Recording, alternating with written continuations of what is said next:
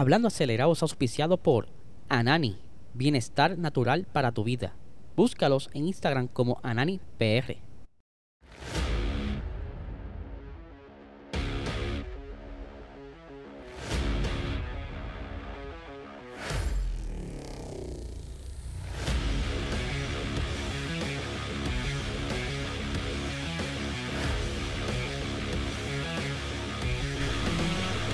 Saludos amigos fiebre, bienvenidos a todos a otra edición más de Hablando Acelerable. Habla Eliezer, ya hoy es martes, ya matamos el lunes, que es el más pesado de la semana, aunque mucha gente lo tuvo libre, así que lo pasaron chilling.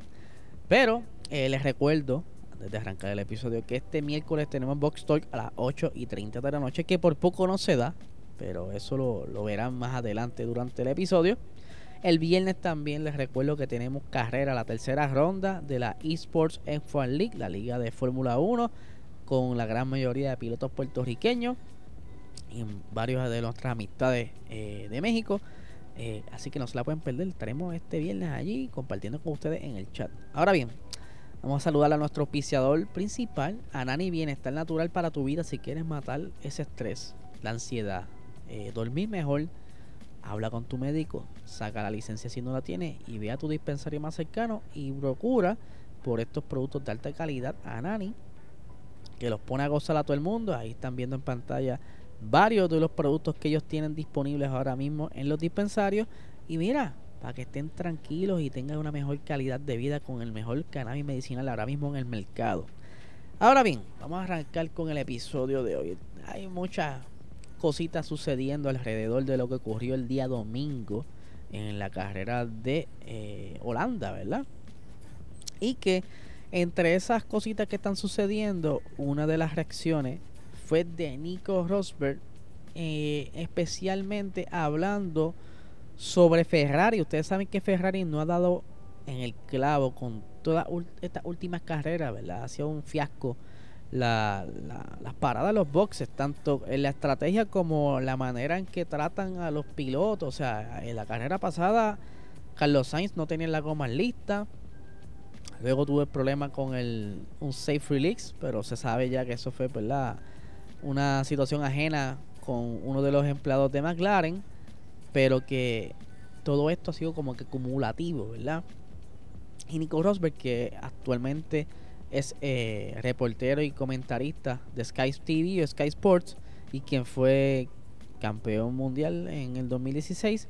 Pell se desahoga y tira sus balas a Ferrari y dice lo siguiente: Oh Dios mío, eh, Matías Binotto sigue diciendo: No, no, no, necesitamos hacer un cambio.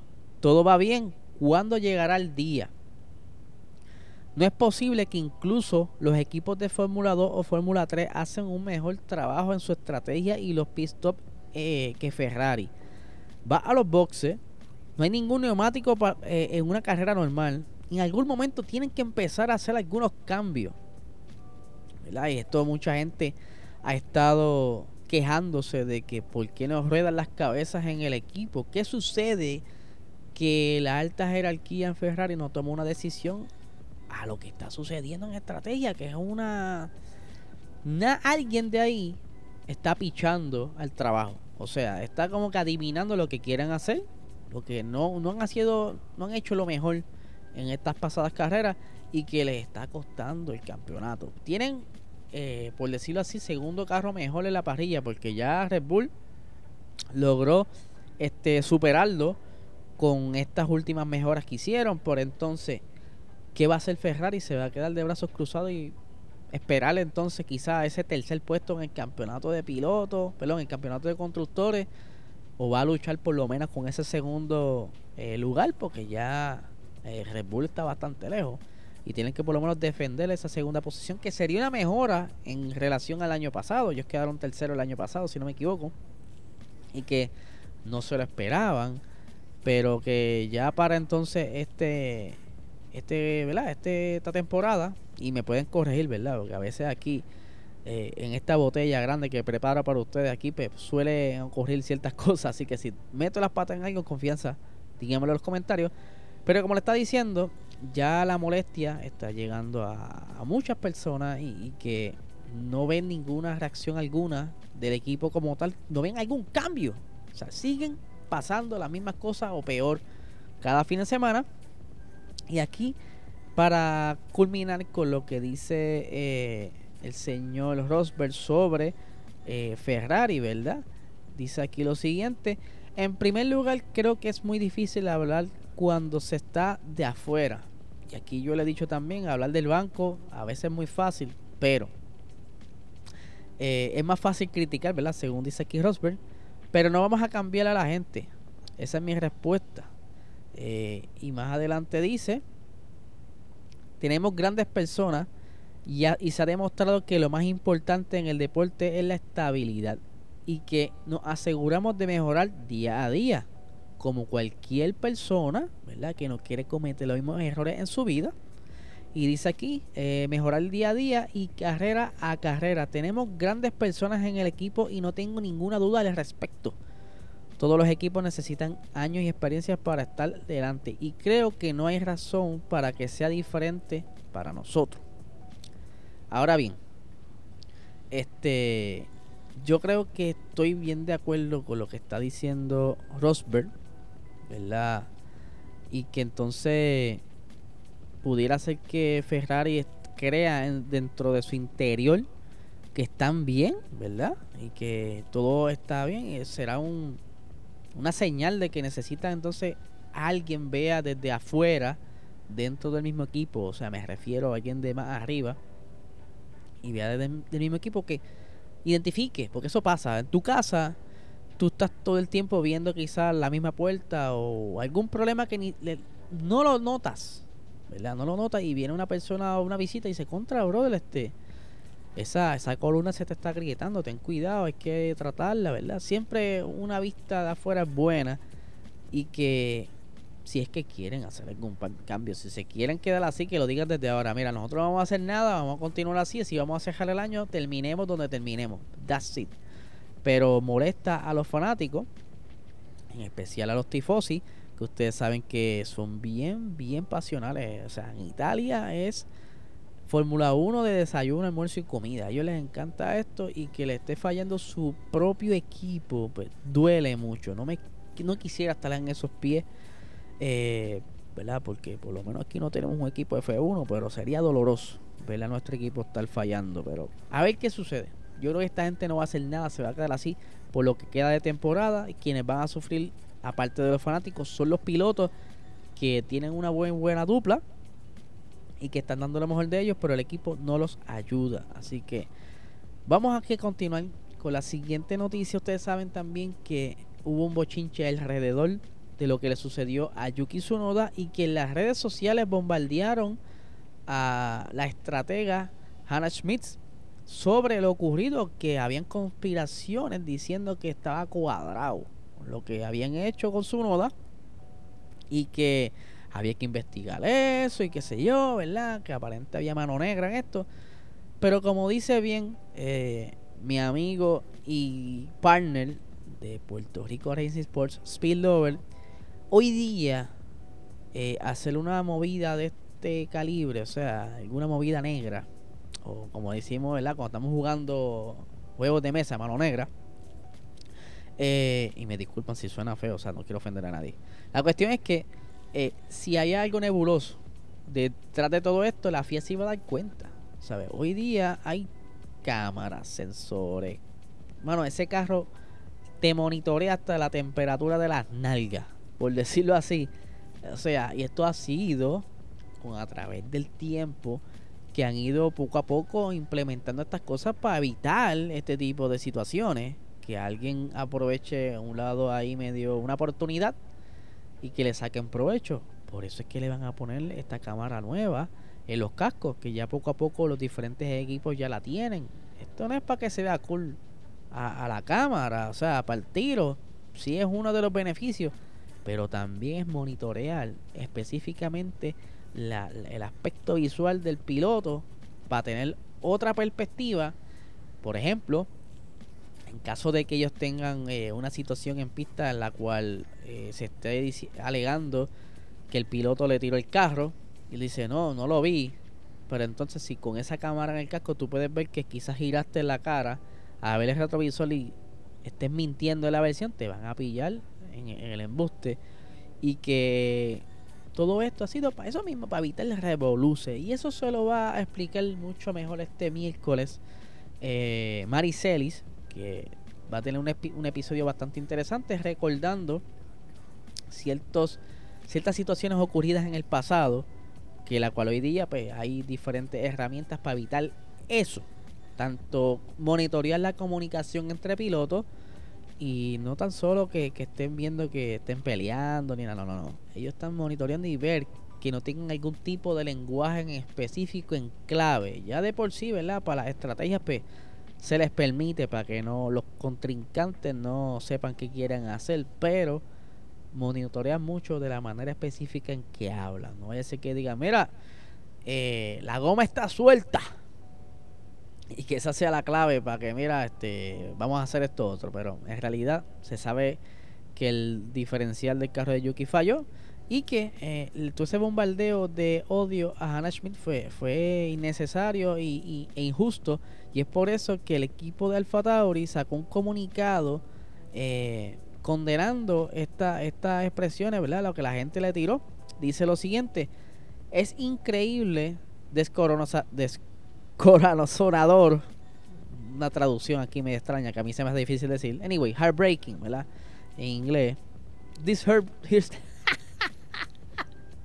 en inglés, pues, anyway. Lean algunos de los comentarios dirigidos a nuestro equipo y a la jefa de estrategia de Red Bull, Hannah Schmitz. Eh, decía el comunicado. Este tipo de comportamiento odioso no puede ser tolerado y las acusaciones de juego sucio son inaceptables, falsas y completamente irrespetuosas, tanto para Hannah como para nosotros. Siempre, siempre hemos competido de forma independiente, justa y con los demás altos niveles de respeto y deportividad.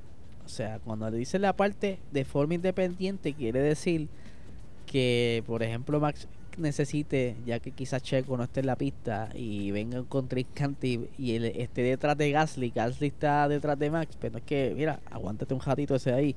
Esas cositas, pues, quizás van de la mano de esa parte que dice de forma independiente y que se nota mucho la que se han separado bastante de Red Bull, ya por lo menos eh, tienen control de sus diseños del carro, algo que antes no era así antes heredaban piezas del carro anterior y, montaban el carro de ese año. Pero, ¿verdad? Este, aquí continuando con lo último, dice Yuki tuvo un fallo en el equipo no que no detectó inmediatamente y que le hizo pararle la pista, sugerir algo diferente e insultante y categóricamente incorrecto.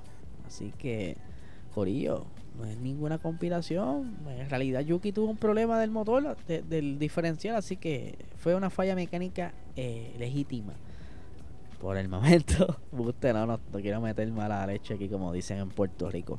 Ahora bien, vamos a hablar un poquito de uno de los campeones de Fórmula 1, ¿verdad? Eh, del 1997 y me refiero a Jacques Villeneuve que estará próximamente haciendo una prueba en Monza eh, en, el, en, el, en el carro de Alpine del año pasado. El, por aquí lo tengo el número, siempre se me olvida el A521, que este que les voy a presentar ahora, este que está aquí.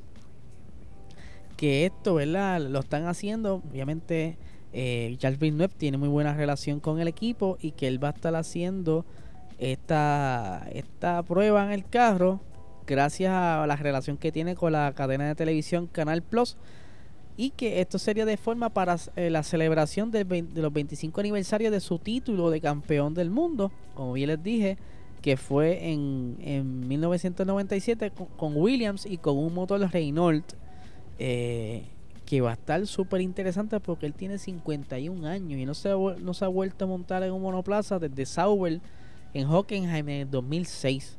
Así que vamos a ver si logran por lo menos hacer como un algunas grabaciones aparte sobre esto y, ver cómo este ex campeón se disfruta varias vueltas en, el circuito de Monza durante esta próxima semana. Así que estaremos bien pendientes de todos los clips o, entrevistas que surjan de esto. Y ahora vamos por un tema súper interesante que como vieron en el título y disculpen por haberlo hecho esperar. Saben que Ricciardo eh, fue básicamente pateado del equipo, de, ya que no estaba dando lo que el equipo quería. El equipo reconoce que según ellos no le dieron el carro las herramientas necesarias para él poder también dar su delivery y que este fin de semana lo vimos bastante perdido, ¿sabes? Dos mundos totalmente distintos, Norris dentro de los puntos y él casi último, porque no había más nada, o sea, ya los demás se habían retirado. Y que, mano, es triste, como lo dije el día de ayer, ver a, un piloto que en un momento dado le iba muy bien y que no haga química con su monoplaza, no le funcione. Y que luego entonces surja la oportunidad como pasó que había un piloto que quizás tenga mayor ganas de aprender o que quizás encaje más rápido en el carro como lo es Oscar Piastri porque un chamaco nuevecito de paquete entrar a un carro que se tiene que adaptar sea como sea y si el muchacho no ha corrido otro Fórmula 1, pues es más fácil entender el carro. Así le pasó a, Lando Norris, por eso entiende mucho ese carro desde el 2019. Eh, pero eh, no ha podido encontrar asiento Dani Ricciardo por lo que se cree y según su lo que se entiende en el mensaje, en lo que les voy a explicar ahora, es que se va a tomar el año 2023 como un año de descanso, lo que le llaman un año sabático. ¿Cómo yo sé esto? Esto fue todo eh, a un clip que estuvo saliendo en durante que lo castaron durante el Gran Premio. Que entonces, eh, ¿dónde está el clip? Ah, mira aquí. Él iba conversando con Checo Pérez y la cámara pudo captar parte del audio de esa conversación. Lo que por lo menos yo entendí es que él decía que, que no importa que se, ¿verdad?